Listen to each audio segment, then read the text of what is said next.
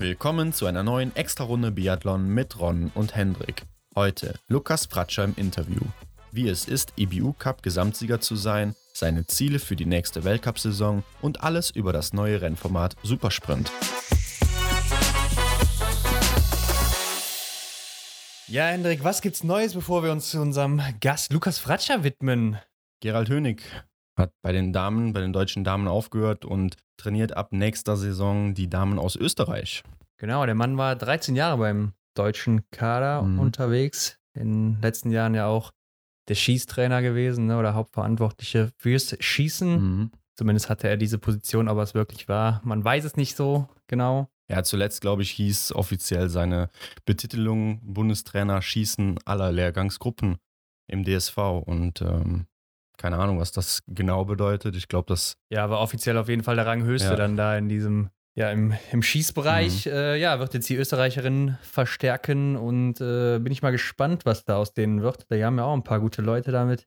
Dieser Theresa Hauser oder Katharina Innerhofer. Mal gucken, ob die dann in der nächsten Saison noch ein paar Prozent im Schießen drauflegen können. Mhm. Bin ich wirklich mal gespannt, ob der da noch was erreichen kann bei denen. Und äh, ja, ansonsten ist nicht viel passiert. Ne? Mhm. Wir hatten nochmal einen Abgang, aber ich denke, wird für die meisten Leute ja jetzt ein nicht so bekannter Name sein. Marie Heinrich, 25 Jahre alt gewesen, war mal Junioren-Weltmeisterin in der Verfolgung, aber ansonsten eben im C-Kader unterwegs gewesen. Simon Schemp hat noch ein Interview gegeben oder hat eine Meldung gegeben, dass er zwischenzeitlich mal ans Karriereende gedacht hatte. Mhm, stimmt, habe ich auch gelesen. Aber ich glaube, das würde wohl jeder in der Situation, wie er sich da wiedergefunden hat, denken oder zumindest kommt da wahrscheinlich mal der Gedanke. Mhm. Aber anscheinend ist die Motivation wieder da und es kribbelt schon wieder bei ihm für die nächste Saison. Ja, wollen wir doch schwer hoffen, ne? so muss es sein. Und ich bin mal gespannt, was der Simon in der Vorbereitung so zaubert und hoffen wir mal, dass er dann da wieder oben mit dabei ist. Ja, ich meine, die letzte Vorbereitung war ja auch ziemlich stark. Mhm. Also ich glaube, es war eine seiner besten deutschen Meisterschaften. Ne? Drei Siege. Ja, stimmt, hat er da sogar. Sprintverfolgung, Massenstart, mhm. alles gewonnen, ja. glaube ich. Und äh, ja, Saison lief dann natürlich leider gar nicht. Mhm. Mal sehen, wie es in dieser Saison wird. Ich wünsche ihm das Beste und äh, dass er endlich mal wieder aufs Podest auch klettern kann. Oder zumindest oben dabei ist, wie man es eben gewöhnt ist von mhm, ihm. Auf jeden Fall. Ja, und ich würde sagen, wir springen direkt ins Interview rein jetzt. Und zwar Lukas Fratscher, wie eben schon erwähnt, war bei uns zu Gast und wie ich finde, ein sehr informatives Gespräch. Ja, genau. Lukas Fratscher, IBU Gesamtklassensieger und ich würde sagen, viel Spaß damit. Ja, heute haben wir als Gast den amtierenden IBU Cup Gesamtsieger Lukas Fratscher. Hallo Lukas. Hallo. Ja, hi Lukas, du bist ja jetzt äh, in unserer Telefonkonferenz zugeschaltet. Wie geht's dir aktuell? Ist das dein erster Auftritt bei einem Podcast? Äh, es ist mein zweiter Auftritt. Ich war schon mal in dem Podcast vom Erik und vom Arndt. Hatte ich mal einen kurzen Gastauftritt für fünf Minuten. Äh, mhm. Aber es ist trotzdem noch eine neue Situation für mich. Ja, stimmt. Da haben wir sogar mal reingehört, als du dabei warst. Hattest eine kleine Nebenrolle da. Ja, auf jeden Fall eine Ehre, dass du hier bist bei uns zum ersten Mal. Ähm, aber stell dich da einfach nochmal vor für die Leute, die dich vielleicht noch gar nicht kennen. Also ich freue mich auf jeden Fall, dass ich hier sein kann. Äh, mein Name ist Lukas Fratscher.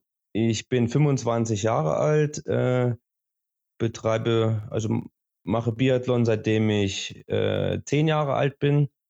Äh, ich habe schon immer in Oberhof trainiert. Gebürtig komme ich aus Schleusing, das liegt eine halbe Stunde entfernt von Oberhof und den Großteil äh, meiner Wettkämpfe im letzten und vorletzten Jahr bin ich im EBU Cup gelaufen, hatte teilweise Auftritte im Weltcup gehabt und ja, ich denke, das ist eigentlich so, so das Wichtigste. Ja, auf jeden Fall. Anfangs interessiert uns immer ganz, oder anfangs interessiert uns immer sehr, wie du denn da hingekommen bist, wo du jetzt bist, beziehungsweise wie sich der Weg halt äh, ergeben hat, sodass du jetzt heute Biathlet bist. Ja, also das, das liegt schon sehr weit zurück. Ich habe als kleines Kind mit Leichtathletik angefangen, hatte da einen Kumpel gehabt, der war ein Jahr älter und äh, war so ein bisschen auch, zu dem habe ich eben aufgeschaut der ist dann über eine Freundschaft zwischen meinem Leichtathletiktrainer und einem Biathlon-Trainer zum Biathlon gekommen. Mhm. Und ich dann dadurch auch, weil ich das auch ausprobieren wollte, war dann, äh, habe dann schon in Oberhof trainiert. Das war so vom, im Alter von äh, 10 bis 13 Jahren und bin dann aufs Sportgymnasium gewechselt in Oberhof. Mhm. Ab der siebten Klasse war ich dann auf dem Sportgymnasium und habe dann äh, ja dauerhaft in Oberhof trainiert, war oftmals an den Wochenenden zu Hause, aber den Großteil äh, habe ich dann schon in, in Oberhof gewohnt, im Internat. Und mhm. dann nach der Schule, das war 2014, äh, bin ich dann in die äh, Profi-Trainingsgruppe am Grenzadler gewechselt. Also hat für mich vom Ort hat sich da nichts geändert, weiterhin in Oberhof. Die Trainingsgruppe hat sich geändert und ich war dann nicht mehr im Internat. Ich bin dann auch ziemlich schnell in eine Wohnung gezogen. Die habe ich in Oberhof und ja, so ist eigentlich der aktuelle Stand seit 2014 und ist auch so so geblieben bis jetzt. Ich glaube, das Sportinternat da in Oberhof ist so eine Anlaufstelle für viele Biathleten, ist das richtig? Ja, also bei uns in Thüringen ist ja das System vor allem so, dass alle Sportler, die Potenzial haben, dann auf das Sportgymnasium wechseln, weil wir müssen ja auch unsere Trainingsumfänge realisieren und haben da, ist es, das ist äh, besser mit der Schule abgestimmt. Wir haben dann beispielsweise ein Jahr länger Schule also wir haben die, die Oberstufe, also Normalklasse 11 und 12 bei uns in Thüringen, ist in drei Jahre aufgeteilt, dass wir noch an manchen Tagen in der Woche weniger Unterricht haben und auch zwei Einheiten schaffen. Wir haben aber auch äh, viele Zugänge aus anderen Bundesländern.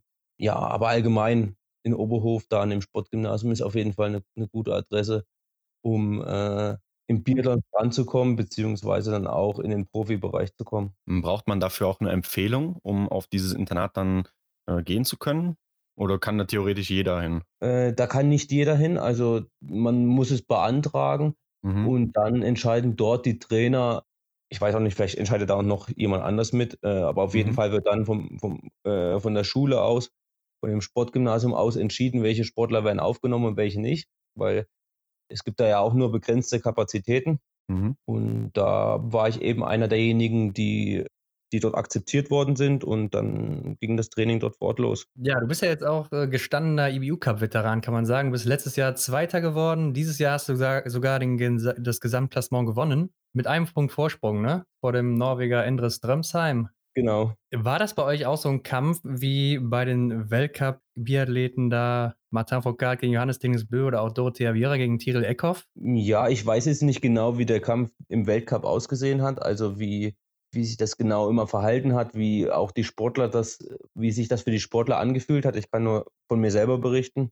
Bei uns ist die Situation so, wir versuchen ja immer im EBU Cup den EBU Cup zu nutzen, um in den Weltcup zu kommen. Mhm. Und da kann es auch oftmals sein, zum Beispiel bei mir, der den Weltcup Oberhof, dass auch man manchmal einen IBU Cup aussetzt. Und da ist die Situation, dass es sich dann nochmal etwas mehr vermischt. Wobei, wenn man die vorderen Platzierungen im IBU Cup erreichen möchte, muss man ja den Großteil der Wettkämpfe laufen. Also ich habe im Endeffekt ein Wettkampfwochenende verpasst. Das mhm. war auch das Maximum, was möglich war, weil im Endeffekt ging es ja um einen Punkt. Mehr hätte ich nicht verpassen dürfen. Aber es war schon, muss ich sagen, speziell dann in Minsk bei den letzten Wettkämpfen schon eine große Drucksituation da. Auch aufgrund dessen, dass äh, die Bedingungen waren dort nicht gut und es war lange Zeit nicht klar, ob wir die, das zweite Wettkampfwochenende dort äh, durchführen können. Teilweise wurde dann auch nach einzelnen Rennen dann äh, äh wurde sich zusammengesetzt, ob der nächste Tag stattfindet. Und ich hatte immer wieder die Situation, dass ich wusste, okay, wenn sie absagen, äh, habe ich sicher den Sieg. Und wenn sie äh, dann doch das nächste Rennen noch äh, bestreiten, dann geht der Druck wieder von vorne los. Und das war eigentlich drei, vier Wettkämpfe in Folge, dass so die Situation war, so ein Hin und Her, wo ich gehofft habe, also für mich eben persönlich, äh, auch aufgrund dessen, weil die Bedingungen nicht gut waren, äh, dass sie vielleicht doch sagen, okay, wir, wir sagen es ab äh, und ich dann kein, kein Risiko mehr habe. Aber es wurden dann alle Wettkämpfe durchgeführt. Es war auch auf jeden Fall äh, machbar. Es waren jetzt keine, keine sehr schlechten Bedingungen und umso schöner, dass es dann trotz aller Wettkämpfe noch zum Schluss für den, für den knappen Sieg gereicht hat. Denkst du, du hättest dich geärgert, wenn du jetzt, ich sag mal, durch deinen Einsatz in Oberhof den äh, Gesamtweltcup oder den Gesamt-IBU-Cup-Sieg verpasst hättest? Nein. Also ich bin bewusst das Risiko eingegangen. Also am Anfang der Saison kann man noch nicht genau sagen, wo, wo es hingeht. Ich habe ja schon vor Oberhof Weltcup schon die Gesamtwertung angeführt. Deswegen war mir das schon klar, dass es auch eine Gesamtwertung, ein Gesamtwertungssieg äh, funktionieren könnte. Aber prinzipiell mhm. ist ja das Ziel immer der Weltcup. Beziehungsweise der Gesamt-EBU-Cup-Sieg ist ja deshalb wertvoll, weil ich im nächsten Jahr dann äh, im Weltcup den Einsatz bekomme. Und mhm. Wenn ich aber einen direkten Einsatz wie in Oberhof äh, als Chance habe und das ja mein Ziel ist, in, in, im Weltcup zu starten, nämlich realisiere ich das auf jeden Fall, weil das ist sicher, dass ich da den, den Startplatz habe und dass ich gewinne, war beispielsweise Anfang Januar, Januar noch gar nicht, noch gar nicht klar. Von daher das, was, was, was feststeht, was man nutzen kann, nutzen und da das hätte ich nie bereut, in Oberhof da an den Start gegangen zu sein. Also man hört schon so ein bisschen bei dir raus, äh, du sprichst den Weltcup immer ein bisschen an. Das ist schon so dein Hauptziel. Also du willst nicht im IBU Cup bleiben und da vielleicht auch deinen Titel verteidigen, sondern eher im Weltcup dich beweisen. Genau, definitiv. Also es ist, ich freue mich sehr über den IBU Cup Gesamtsieg, auch aus dem Grund heraus, weil ich hatte die letzten Jahre immer mal ein bisschen Probleme am Schießstand, beziehungsweise auch für eine Konstanz im ganzen Jahr. Und die hatte ich, es war eigentlich das erste Jahr, auf großer Bühne im Weltcup nicht, da ist es nicht so rübergekommen, aber im, äh, im EBU Cup hatte ich dauerhaft konstante Leistungen. Ich habe eigentlich von den 25 Wettkämpfen, die wir dort hatten, habe ich, glaube ich, ich hatte zwei, drei Rennen dabei gehabt, mit denen ich nicht zufrieden war und der Rest war äh, solide bis sehr gut. Mhm. Und äh, da hatte ich mich schon drü sehr drüber gefreut über die Konstanz. Aber klar ist der Fokus auf dem Weltcup. Und äh, ja, ich denke mal, du wirst ja dann in der nächsten Saison auf jeden Fall erstmal da starten, direkt von Beginn an wahrscheinlich dabei sein, wenn alles läuft. Was ist so dein Ziel für die nächste Saison? Also mein Ziel ist, dass ich auf jeden Fall im Weltcup bleibe. Äh, momentan ist die Situation noch nicht ganz geklärt, wie äh, unsere Qualifikationskriterien für nächstes Jahr äh, sind.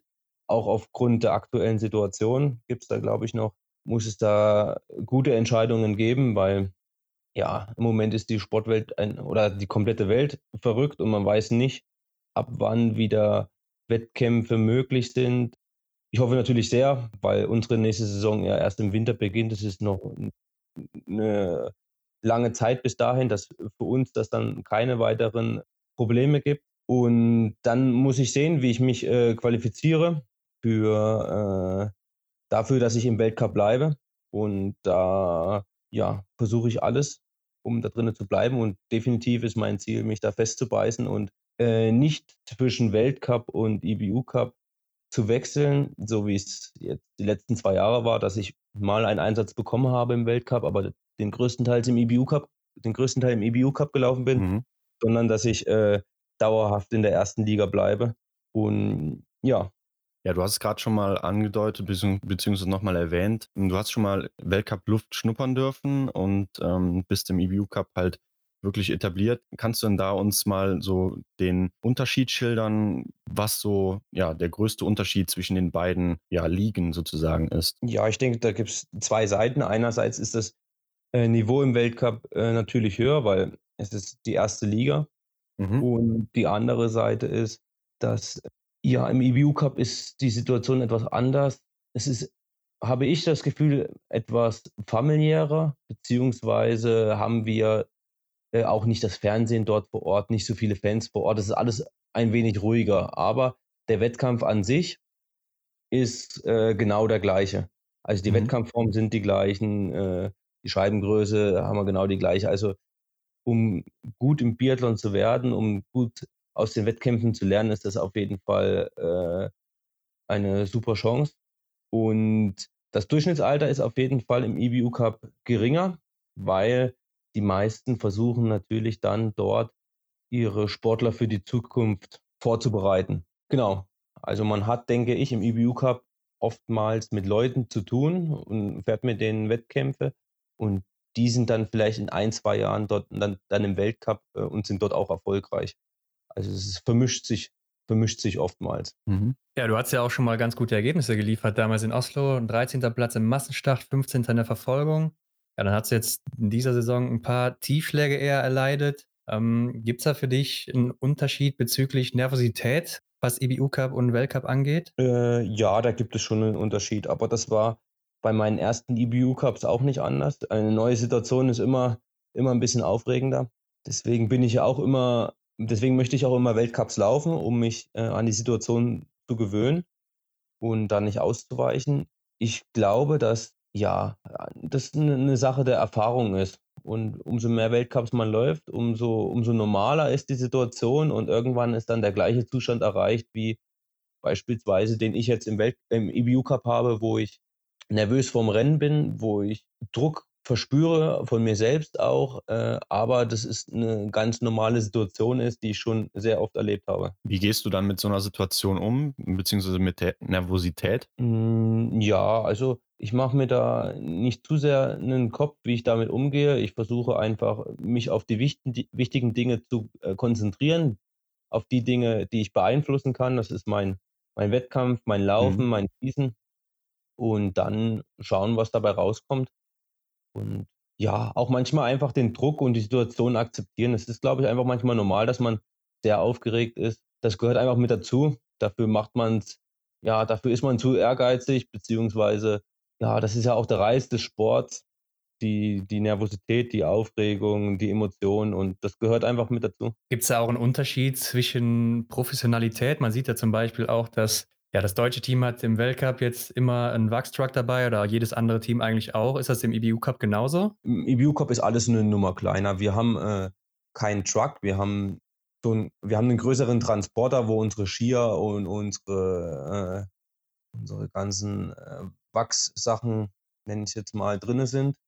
Man versucht dann natürlich auch viele Dinge sehr professionell anzugehen. Im Weltcup sind dann natürlich ist nochmal auf einem geringen, höheren Niveau, aber im EBU Cup ist es auch so, dass man wirklich nur richtig gute Rennen einfahren kann, wenn auch das Material stimmt und da, da muss auch investiert werden und wird auch. Und ja, es ist da ein Unterschied schon da, an, vor allem auch die Anzahl der Techniker beispielsweise. Man muss im EBU Cup ein bisschen mehr Selbstinitiative zeigen. Man muss äh, auch mal ein paar Skier, also normal ist es so im Weltcup, man muss sich um seine Skier gar nicht kümmern. Man testet sie, man muss aber auch, man muss nicht wachsen. Mhm. Und im EBU Cup beispielsweise ist es so, man hat selber persönlich ein paar Tests mehr. Vortests werden nicht durch Techniker gemacht, äh, beziehungsweise muss man auch bei kleinen, einfachen Schritten beim Wachsen mit, mit zugreifen. Das gehört einfach zur zweiten Liga dazu, weil wir da nicht so viel Personal haben. Stört mich aber persönlich eigentlich nicht. Wir haben dort bei den Wettkämpfen ja nicht die riesen Trainingsumfänge, haben ein bisschen mehr Zeit als sonst und da ist es gar nicht so schlecht, wenn man mal ein, zwei Dinge noch zu tun hat. Ja, das ist auf jeden Fall interessant. Wäre auch noch eine Frage von mir gewesen, ob ihr dann auch tatsächlich selber mal Hand anlegt und euch die Skier selber präpariert. Also wir, wir machen im Endeffekt Teilschritte. Äh, mhm. Wenn es Richtung Wettkampf geht, wenn viel mit Pulver, also mit, mit Flur gearbeitet wird und Strukturen, da haben wir selber nicht die Ahnung von, mhm. beziehungsweise muss man sich ja auch vor vielen äh, Stoffen dort mit Masken und so weiter schützen. Äh, wir machen vor allem Arbeitsschritte, die, die am Anfang liegen, wie Skier abziehen, Skier einwachsen mit dem normalen Wachs, was keinen Flur hat mhm. und so weiter. Also was nicht gesundheitsschädigend ist, beziehungsweise auch was einfache Arbeiten ist und wo man nicht viel Erfahrung mitbringen muss. Ähm, was ja auch noch ein bisschen anders ist bei euch, ist die Anreise. Wir haben schon gehört, ihr reist im IBU Cup meistens mit dem Bus hin und her. Ja. Weltcup ist es ja oft so, dass äh, die Athleten einen Dienstwagen haben und selber fahren, ne? Ja, auch unterschiedlich. Also im, ja.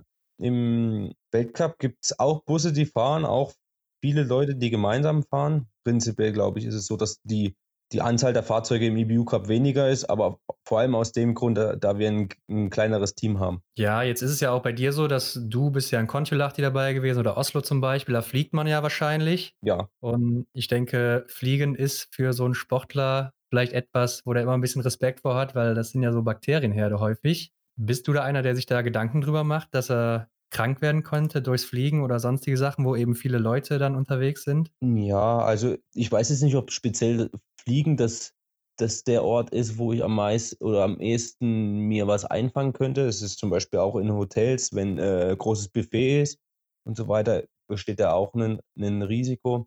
Allgemein ist es so, dass ich glaube, dass ein Sportler äh, allgemein ein sehr gutes Immunsystem hat. Wir müssen im Winter ein bisschen darauf achten. Aufgrund der vielen Wettkämpfe sind wir auch sehr geschwächt.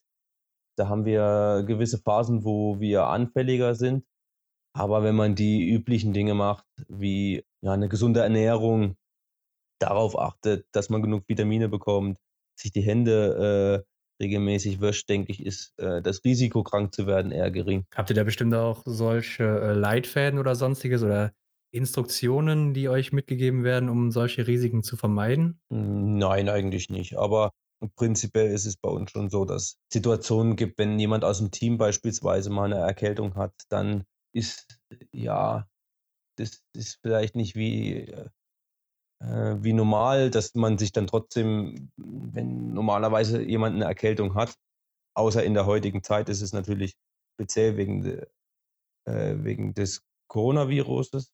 Mhm. Aber ansonsten hat man ja normal noch Kontakt mit jemandem, der, der einen Schnupfen hat.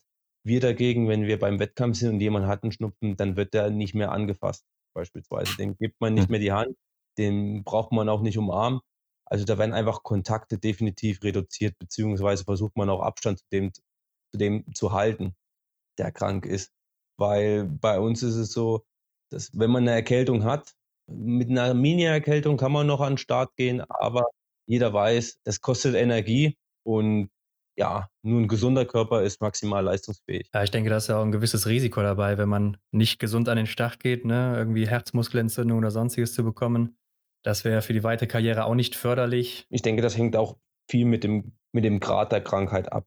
Wenn die Nase mal ein bisschen mehr läuft, ich glaube, das ist, äh, da muss man sich jetzt nicht zu viel den Kopf drum machen, aber wenn man kräftig hustet und richtig äh, sich schwach fühlt und so weiter, dann muss man definitiv reagieren. Ja, genau. Hm, wir sind ja eben schon mal ein bisschen auf die Unterschiede zwischen Weltcup und EBU Cup eingegangen. Wir würden mal gerne deine Meinung zu den anderen Formaten im EBU Cup hören. Und zwar äh, denken wir da beispielsweise an den Supersprint. Was, was, hältst du so von, von den anderen Renntypen? Ja, also wir haben ja zusätzlich diesen Supersprint beziehungsweise Massenstart 60. Mhm.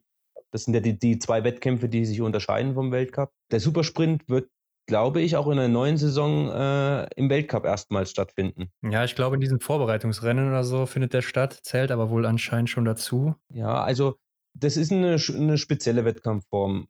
Der Supersprint macht Spaß, wenn man sich für das Finale qualifiziert. Oftmals ist auch der Druck im Qualifikationsrennen größer als im Finale gefühlt.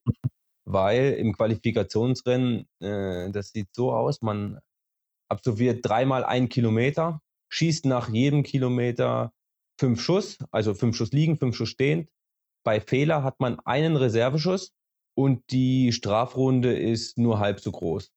Also bei drei Kilometern gibt es nicht viel läuferische Unterschiede. Deswegen muss man am Schießstand in erster Hinsicht richtig gut schießen, beziehungsweise darf man auch keine Zeit verlieren, weil wir sind da, der Wettkampf ist acht, neun, zehn Minuten lang mhm. und da kann man keine Zeit am Schießstand verlieren. Also Schießzeiten 35 ist nicht möglich. Es ist schon so, dass man mehr riskieren muss. Und wenn dann von dem Starterfeld, was durchschnittlich 100, 120 Leute äh, zählt, qualifizieren, qualifizieren sich davon 30, dann äh, geht das Rennen wieder von vorne los in einem, in einem Massenstart und in dem Fall dann fünf Runden, also fünfmal einen Kilometer, viermal Schießen dazu und wieder pro pro Schießen ein Nachlader. Äh, es ist einfach eine spezielle Situation. Es ist ein anderer Wettkampftyp. Es sind auch andere Sportler gut in diesem Wettkampftyp, weil es äh, einfach die, die äh, Belastungsdauer kürzer ist. Und manche Sportler sind eben spritziger und nicht ganz so ausdauernd. Die kommen da auf ihre Kosten bei dem Rennen. Und andere sind eher ausdauernd und ein bisschen, bisschen träger. Die sind in einem normalen Biathlon-Rennen gut und da vermischt sich das. Und dann kann man nicht davon ausgehen, wenn man einer der besten Biathleten ist, dass man auch in dieser Wettkampfform einer der besten ist. Ja, es wechselt sich da so ein bisschen das, äh, das Feld durch. Und der Massenstart 60 ist eigentlich wie ein normaler Massenstart 30, nur dass mehr Leute am an den Start gehen. Beim ersten Schießen verändert sich die Situation ein bisschen. Da haben wir auch im EBU Cup ein bisschen ausprobiert, was Sinn macht, ob die ersten 30 zuerst schießen oder die zweiten 30 zuerst schießen. Ja, allgemein muss ich sagen, der Massenstart 60 da finde ich es fragwürdig, ob, ob der kommen wird. Aus, aus meinem Gefühl heraus, der Supersprint hat mehr Potenzial, dass, dass der sich im Weltcup geschehen hält. Mhm. Ich kann mir vorstellen, beim Supersprint ist das Tempo wahrscheinlich auch sehr, sehr hoch und dementsprechend vielleicht auch der Puls am Schießstand was höher. Ja, de definitiv. Also im Supersprint drei Kilometer Qualifikationslänge, da ist es definitiv so, dass man ab dem ersten Meter Vollgas gibt. Und hat das dann äh, Auswirkungen auch auf dein Rennen, sag ich mal, dass du dann am Schießstand wirklich deutlich merkst, äh, ja, ich bin jetzt hier mehr am Wackeln oder weniger? Ja, kommt drauf an. Man muss es geübt haben. Ansonsten ist der Schock zu groß. Aber allgemein äh, ist es so, dass dass man auch mit der Belastung umgehen kann. Und du hast auch eben den Massenstart 60 angesprochen. Ähm, ist ja bei euch so eine Variante, die auch schon recht früh im Weltcup kommt. Habt ihr dann zum Beispiel weniger Verfolgungsrennen oder wie sieht das aus? Äh, ja, wir haben also der Großteil unserer Rennen ist def sind definitiv Sprintrennen, weil wir ja, wie gesagt, nicht dauerhaft, weil viele auch in der Liga wechseln. Deswegen machen Massenstarts bei uns, Massenstart 30 nicht so viel Sinn, weil dann viele Sportler anreisen, ohne Rennen zu haben oder weniger Rennen. Deswegen versuchen wir immer Rennen, Rennen zu haben, wo es große Starterfelder gibt. Und das sind beispielsweise Sprint, weil da jeder ran darf, beziehungsweise dann eben auch der Massenstart 60, wo dann doppelt so viele an den Start gehen können. Ja, weil man hört schon mal von oder ja, andere Stimmen, die so ein bisschen gegen die Verfolgung sind, weil das ja immer auf den Sprint aufbaut. Dann hätte man ein schlechtes Rennen und die Verfolgung, wenn man dann da eben im Sprint nicht so gut abgeschnitten hat, ja, ist das Rennen natürlich auch schon meistens relativ bescheiden oder man kann nicht mehr viel rausholen. Wie ist deine Meinung dazu? Also es stimmt, wenn man einen Sprint, äh, wenn man ein schlechtes Sprintrennen hat, hat man Nachteile im Verfolger. Aber meines Erachtens nach dem Verfolger ist dann auch die Situation wieder aufgelöst, dann geht es auch wieder von vorne los. Es betrifft ein Rennen danach und es ist halt eine besondere Wettkampfform und da muss man sich darauf einstellen und ich finde, ein Verfolger gehört definitiv dazu. Also du meinst, es wäre jetzt der Massenstart 60 wäre jetzt zum Beispiel keine, ähm, kein Austausch für einen Verfolger? Hm, nee, würde ich nicht so sehen. Vielleicht eine Zusatzwettkampfform, aber ich finde, ein Verfolger ist ein spannendes Rennen und wer keinen guten Sprint hat, der startet eben weiter hinten und kann aber dort auch ein gutes Rennen liefern. Manchmal ist man vielleicht auch froh drum, wenn man einen richtig guten Sprint hatte, hat man nochmal einen kleinen Puffer für den, für den Verfolger. Also es ist für jeden gleich die Situation. Und ich glaube, dass ein Verfolgungsrennen auf jeden Fall dazugehört und ein Massenstart 60 einfach eine andere Wettkampfform ist. Da möchte ich mich nicht für eins entscheiden müssen, sondern vielleicht sind ja auch solche Optionen möglich, dass, dass beides ausgetragen werden kann. Ja, wer sich für den EBU Cup ein bisschen interessiert, beziehungsweise wer den verfolgt hat, der wird auch festgestellt haben, dass du in der Single-Mix-Staffel mit der Stefanie Scherer erfolgreich warst. Ist es auch sowas, was dir liegt? Ja, ja. Also ich muss sagen, ich habe zu den letzten Jahren meine Schießzeit vor allem verbessert. Mhm. Deswegen kommt mir zum Beispiel eine Single-Mix gelegen, weil bei kurzen Distanzen zählt das Schießen mehr und auch die Schießzeit vor allem mehr wie auch bei dem äh, Supersprint. Und wobei, das war in Obertiljach, der Wettkampf, der war speziell, weil äh, an dem Tag hat es in zwei Stunden knapp 30 Zentimeter geschneit. Da mhm. war ein bisschen Chaos. Viele hatten Probleme mit Schnee in der Waffe. Das, die Mixstaffel wurde dann ganz abgesagt, weil, Stro weil Stromausfall in Obertiljach war. Und äh, ja, das war ein bisschen kurios, das Rennen. Aber allgemein muss ich sagen, dieser, dieser Single-Mix ist schön anzuschauen und macht auch für den Sportler sehr viel Spaß. Ja, man hört auch schon so ein bisschen raus. Du äh, scheinst ein ganz guter oder schneller Schütze auch zu sein. Liegt es ja vielleicht für dich nahe, auch mal im Weltcup in der Single-Mix zu starten und dem Erik da Konkurrenz zu machen? Ja, also im Endeffekt versucht man ja in jeder Disziplin den anderen Konkurrenz zu machen und sich da vorne dran zu schieben. Der Erik bringt natürlich da ein gutes Niveau mit. Vor allem meines Erachtens nach der diesjährigen Saison ein Wahnsinnsrennen bei der WM genau da die, die beste Leistung zu bringen, in, in, ja. der, in der Single Mixed im richtigen Moment da zu sein. Das ist, das ist, ein, das ist eine große Stärke. Mhm. Ja, allgemein, meine Schießzeit ist jetzt, es gibt immer noch Leute, die schneller schießen. Ich versuche das Risiko nicht, nicht zu hoch zu gehen und ein Harakiri-Schießen draus zu machen, sondern gewisse Abläufe bei mir zu optimieren, dass ich mir für den Schuss Zeit lassen kann, aber für beispielsweise das äh, Gewehr abnehmen, in den Anschlag gehen, äh, das Gewehr aufhocken, solche Abläufe zu äh, optimieren, damit man mit Sicherheit schießen kann, aber gleichzeitig auch keine, keine Zeit verliert. Ist der Erik da auch jemand, wo du dir was abguckst im Training oder der dir auch schon mal hilft vielleicht? Oder seid ihr eher so wirklich Konkurrenten und guckt auf euch selber? Ja, also wir haben eine ziemlich entspannte Situation in Oberhof. Wir helfen uns sehr viel gegenseitig. Ich trainiere ja schon in Oberhof seit 2014, bin ich in der Trainingsgruppe und habe vor allem anfangs viel gelernt. Das, das meiste habe ich, was, wo, wo ich meine, dass es wichtig ist, was, wo ich mich auf jeden Fall anpassen muss, was die anderen besser machen, habe ich versucht in den ersten Jahren schon umzustellen. Und die Möglichkeiten werden natürlich geringer von Jahr zu Jahr, was man sich abgucken kann. Also vor allem dann in den Jahren 2014 bis 2016 plus 2017, da habe ich eigentlich mir die meisten Sachen abgeguckt.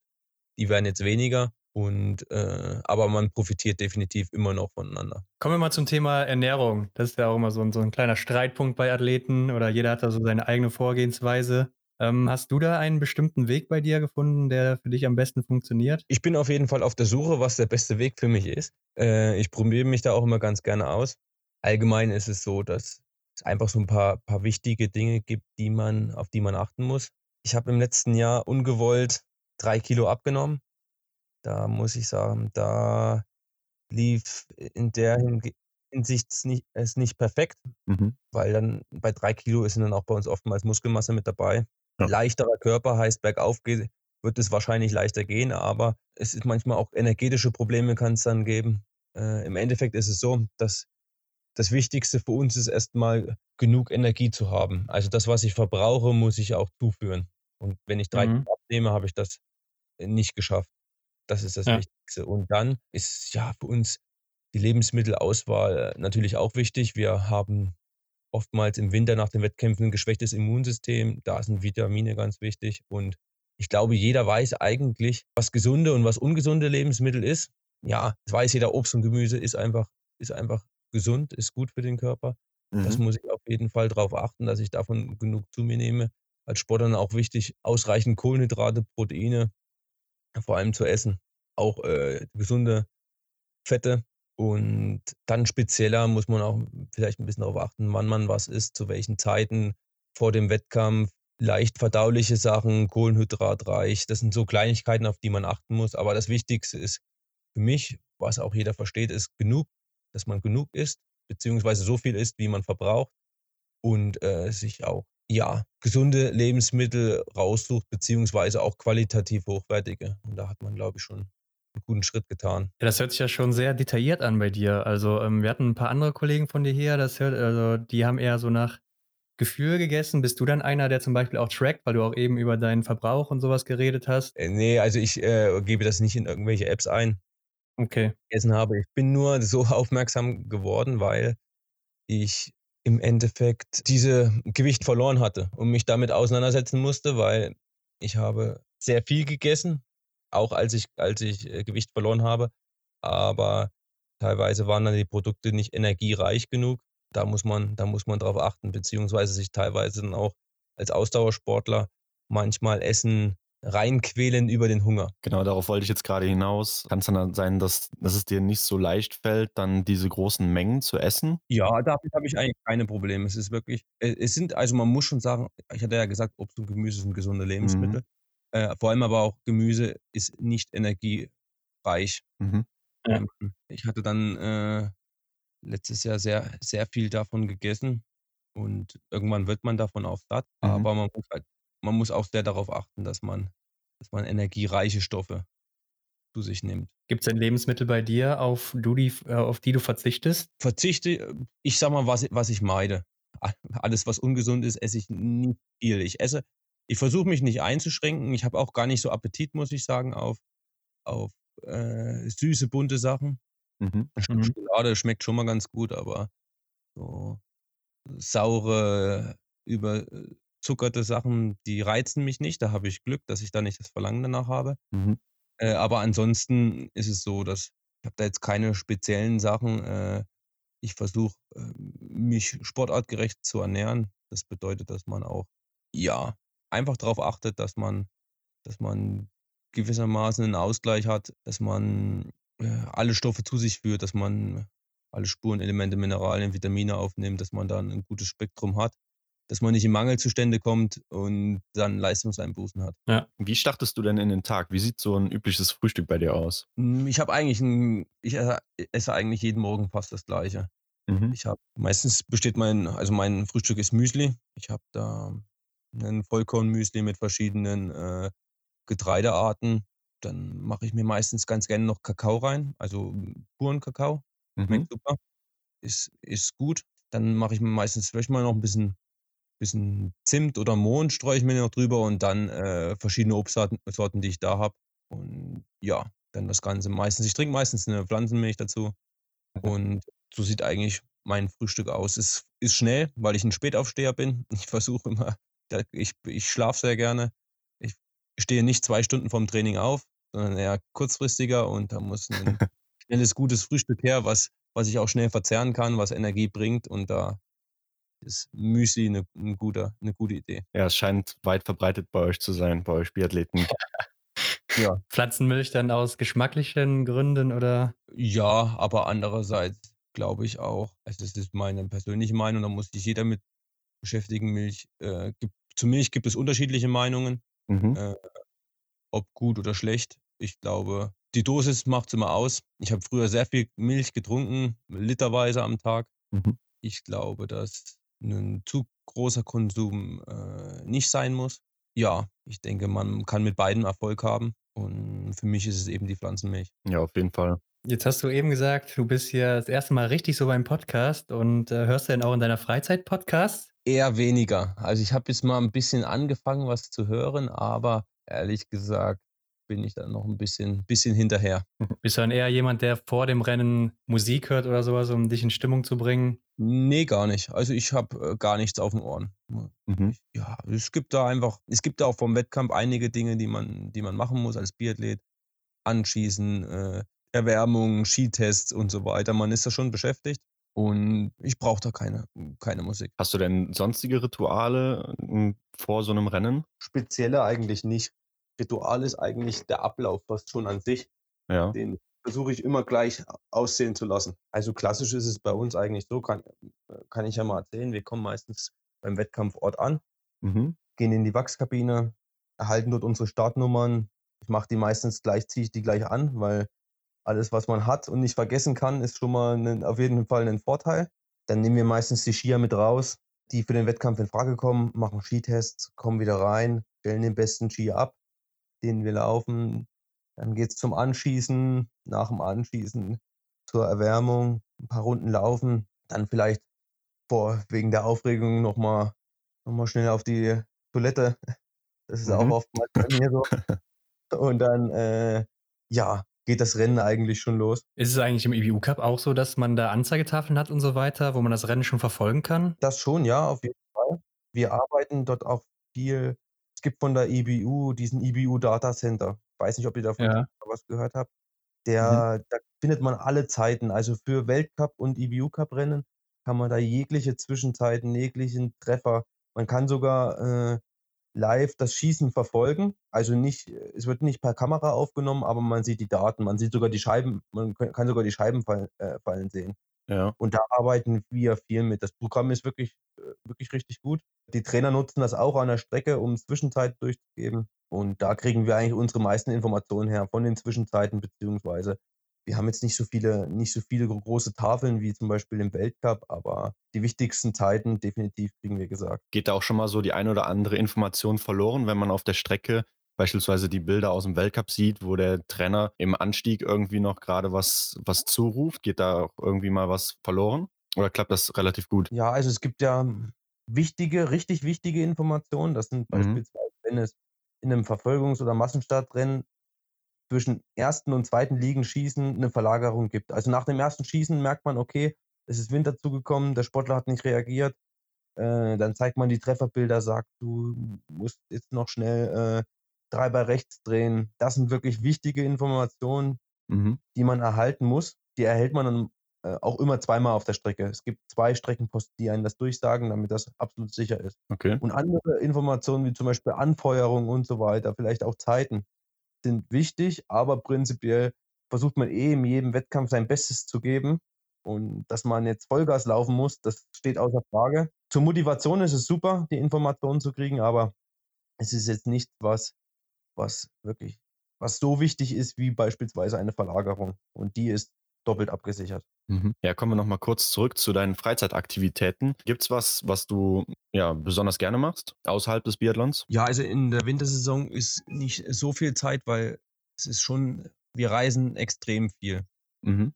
Deswegen gibt es da nicht so viele Freizeitphasen. Im Hotel ist es auch immer schwierig, äh, Freizeitgestaltung zu haben. Auf dem Zimmer ja, aber man kann dann nicht, nicht so viel äh, unternehmen, wenn man im Hotel ist im Winter. Und im Sommer ansonsten in Oberhof auch wenn wir oftmals Regen und Nebel beim Weltcup haben, ist der Sommer sehr schön in Oberhof. Die Luft ist nicht so feucht, auch mhm.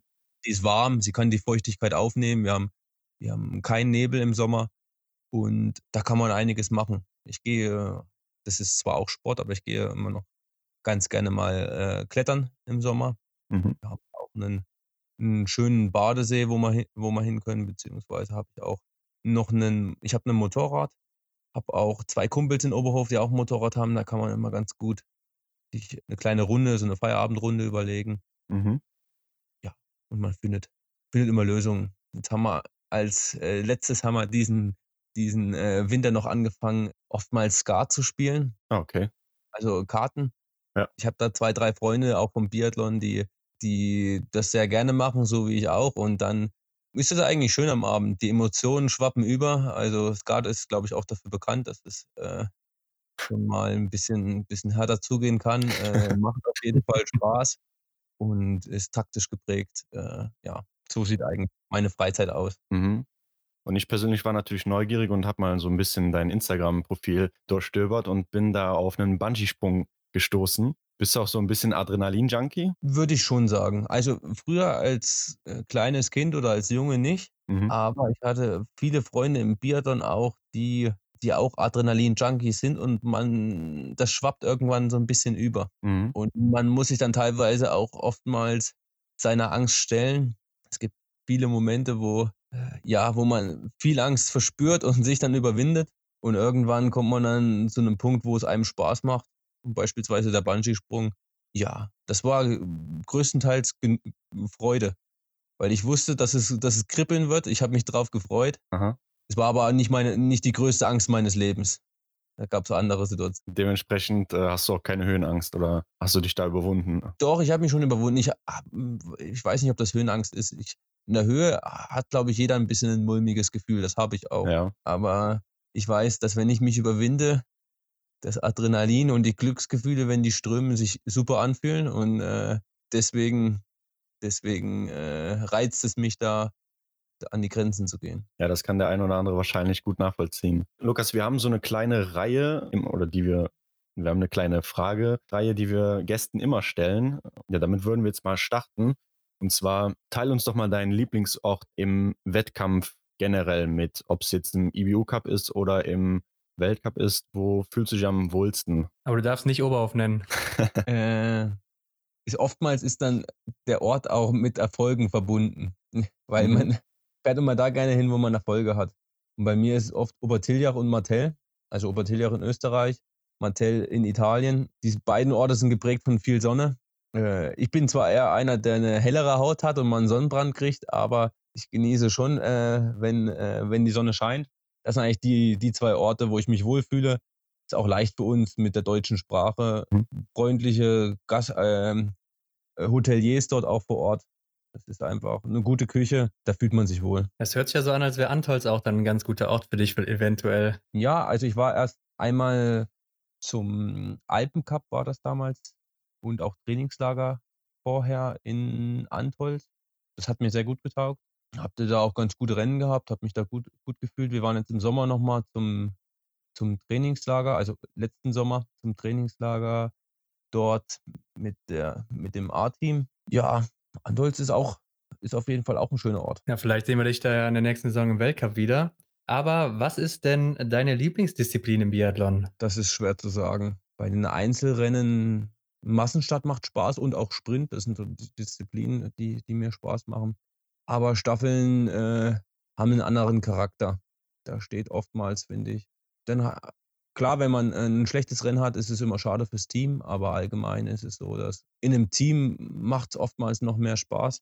Ich laufe gern, sehr gerne Staffeln und ja, da würde ich sagen, Sprint, Massenstart und Staffeln sind so meine Favoriten. Ja, kommen wir zur nächsten Frage. Stehend oder liegend schießen? Schwierig.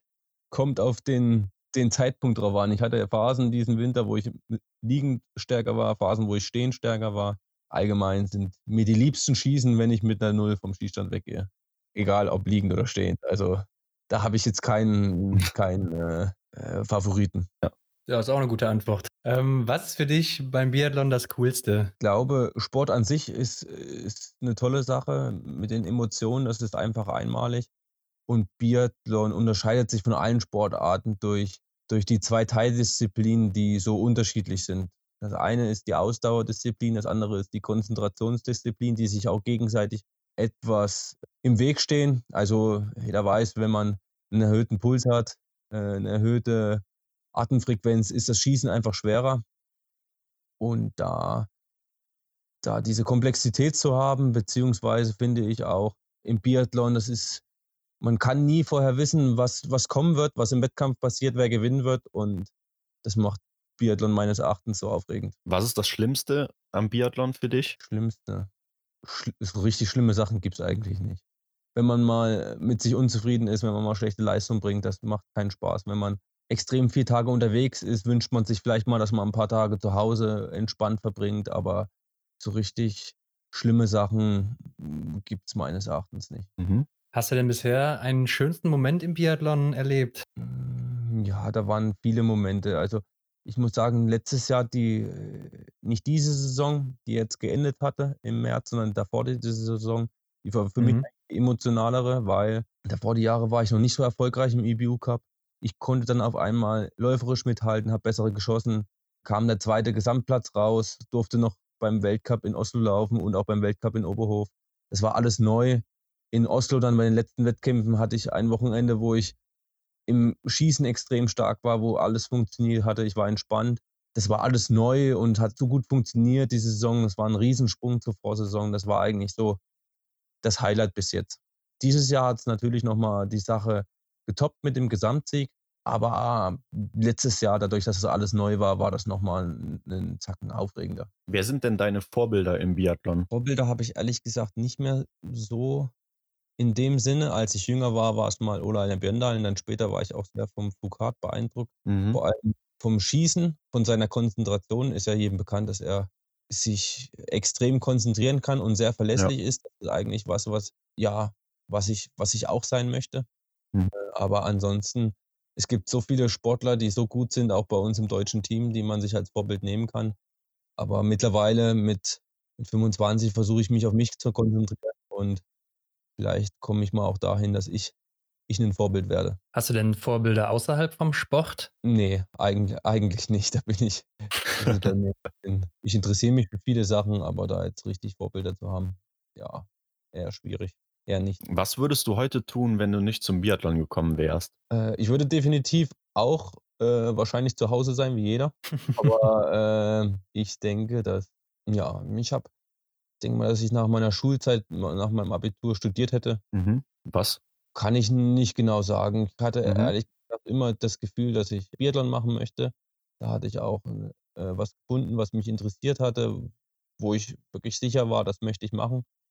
In, Im Studium, ich hatte Interessen. Also sportlich war ich schon immer, da hatte ich Interessen. Ähm, auch in den Naturwissenschaften habe ich äh, die interessieren mich, beziehungsweise bin ich da talentiert drin. Vielleicht wäre es auch was Richtung Medizin geworden, weiß ich mhm. nicht, kann, kann ich ehrlich gesagt nicht sagen. Da habe ich Probleme, mich festzulegen. Ja, alles klar. Ja, du hast ja gerade eben gesagt, du hast nicht so wirklich mehr Vorbilder in deinem Alter, aber wir haben noch so eine Special-Frage und zwar, wenn du dir einen Biathleten zusammenstellen könntest, egal welche Eigenschaften und egal ob Frau, Mann, aktiv, inaktiv, was würdest du nehmen und von wem? Erstmal glaube ich, ist das Beste, wenn man einen Sportler hat, der erstmal zufrieden mit sich selbst ist, mit seinen Rennen.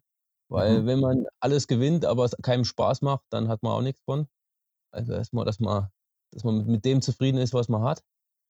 Und ansonsten, ja, ganz klar, den, den schnellsten Läufer und den schnellsten Schützen genommen und, und, und das zusammen und dann äh, hat man hat man, was man braucht. Gibt es da irgendwelche Personen, die dich da besonders beeindrucken immer wieder oder vielleicht auch aus der Vergangenheit oder so, wo du sagst, wow, das war immer einer, so wollte ich auch mal schießen oder jetzt abseits von Vokat, als du selber schon Athlet warst vielleicht? Ich sag mal, bei uns im deutschen Team, da haben wir wirklich äh, Sportler, die, äh, ich gucke, als Mann gucke ich vor, vorrangig eben, was, was die Männer so können, weil ich mich daran orientieren muss.